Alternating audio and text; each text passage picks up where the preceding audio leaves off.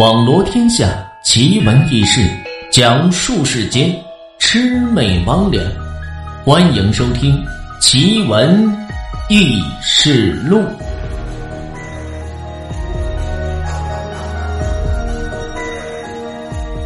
雷公。从前有家妯娌呢，这两个对婆婆那都很好，很受这村子里人的夸赞。但是这两个媳妇儿的心肠却是不一样。大媳妇忠厚老实，是个葫芦不会说撑瓢，当面说一，背后不会说二的人，做人待物都是真心实意。二媳妇呢是巧舌如簧，会见风使舵，有人的时候事情争着做，无人的时候就把这事情推给这大媳妇儿。而人们却说二媳妇儿比大媳妇儿会做人，婆婆呢也是特别喜欢这个二媳妇儿。有天，婆婆到地里去做活了，头晕摔了一跤，就站不起身。抬回家的时候，就一直瘫倒在这床上。婆婆自此之后会吃不会动，但是二媳妇儿这口头上也是不嫌弃，可是端屎端尿、喂药、洗衣服这些事儿，完全落在大媳妇儿的头上。一天，大媳妇儿见婆婆这精神是特别差，担心可能是病情加重，就对婆婆是问长问短。婆婆苦笑着说道：“其实啊，我早就想走了，但奈何这阎王爷又偏偏不收我。看着你们这又是忙活又是服侍我的，让娘的心里呀是不好过呢。娘，您老就不要放在心上，我们这好手好脚的，多忙活忙活，那还自在呢。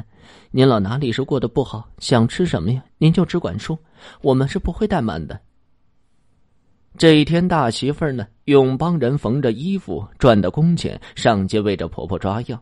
想到婆婆常年是瘫痪在床，受尽了这折磨，家里又是吃了今日愁明日，没买过一点像样的东西给这婆婆吃吃，心里呢也是觉得像是欠了这婆婆一个天大的恩情，一心一意就想给婆婆买些好吃食。抓完药之后，剩下的钱呢，已经不够是再买这一斤的肉。卖主听闻是要买去孝敬婆婆，就成了足足一斤给这大媳妇儿。大媳妇儿来的半路，一个放牛的小娃背着柴，一不小心摔倒在这路上。大媳妇儿好心急忙过去去拉了一把，不料这背篓里的肉就滚下来掉在地上，正好掉在那一泡的牛屎上。他是赶紧捡起，到这青山沟里是左一遍右一遍的梳洗，一边洗一边是叹着气。人穷起来，这处处都走背，买斤肉给这老娘吃，都不能好好的拿到这家里。想着想着，这大儿媳的眼泪就簌簌的落下来。回到家里，想想这一斤肉，婆婆一个人要吃上几顿，这才能够吃完，就把这砧板呢抬到这桌上，把肉剁成细碎蒸熟，让婆婆每顿是吃上一块。夜间，大媳妇儿是刚刚睡着，一声炸雷就把她给惊醒。雷声是一阵比着一阵紧。起初，丈夫和她还不在意，但是听了一阵之后，丈夫就觉得甚是奇怪。媳妇儿，你说也怪了啊，今晚这雷咋会专门在自家这房顶上响呢？大媳妇儿一听丈夫这么一说，一下是想起白天自己所做之事。雷公今晚怕是要收我来了。今天我给婆婆买的肉，被我不小心掉在这牛屎上，我我还给婆婆吃了，这是做了欺辱婆婆的事。说完这句话，大媳妇就忍不住的是痛哭了起来。她又嘱咐着丈夫：“我死后你要好好侍奉婆婆，要不然老天也是不会饶过的。”说完，大媳妇儿就穿好这衣服，走到这窗户前，把这右手啊就伸到这窗外。雷神公公，是小女子做了欺辱婆婆之事，天理难容，请雷公惩罚我，死而无怨。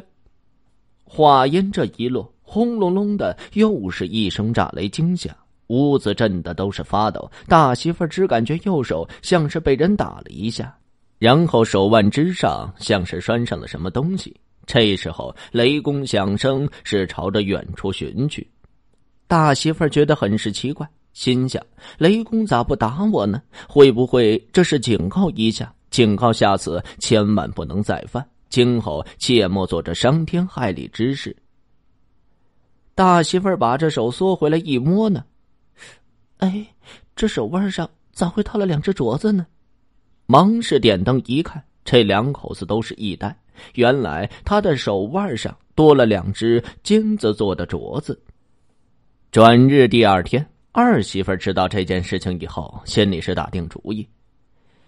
这老大买了金肉给这婆婆，雷公就赏她一对金镯子。我买只鸡来，再给这婆婆吃，雷公肯定会赏给我两对。于是这二媳妇呢，就拿出平时攒的私房钱，买了一只老母鸡，把这毛脱干净之后，丢进到这尿盆里，然后捞起来洗干净，炖了之后喂给这婆婆吃。夜里房顶上又是雷声大作，二媳妇听到这雷声，睡在铺上都给乐醒了。想到雷公这么快就要赏赐自己这金镯子，心里呢比这吃了蜜还要甜。雷声是越来越大，房子震得都开始摇晃。他根据大儿媳妇所说的情景，断定这吉时已到，忙是把手伸出这窗外，像是大媳妇那样对着天是大喊道：“雷神公公，我做了欺辱婆婆的事，天理难容，请着雷公降下的惩罚。”话刚一及此。这窗外呢，一个炸雷惊作，他是怪叫一声。此时再看，这右手已然是断了半截。这件事过后，当地人是议论纷纷，认为这是举头三尺有神明，错事骗得了人，可是却瞒不过这老天爷。正所谓人在做，天在看，善恶终须报，不是不到时辰未到。好人一生平安。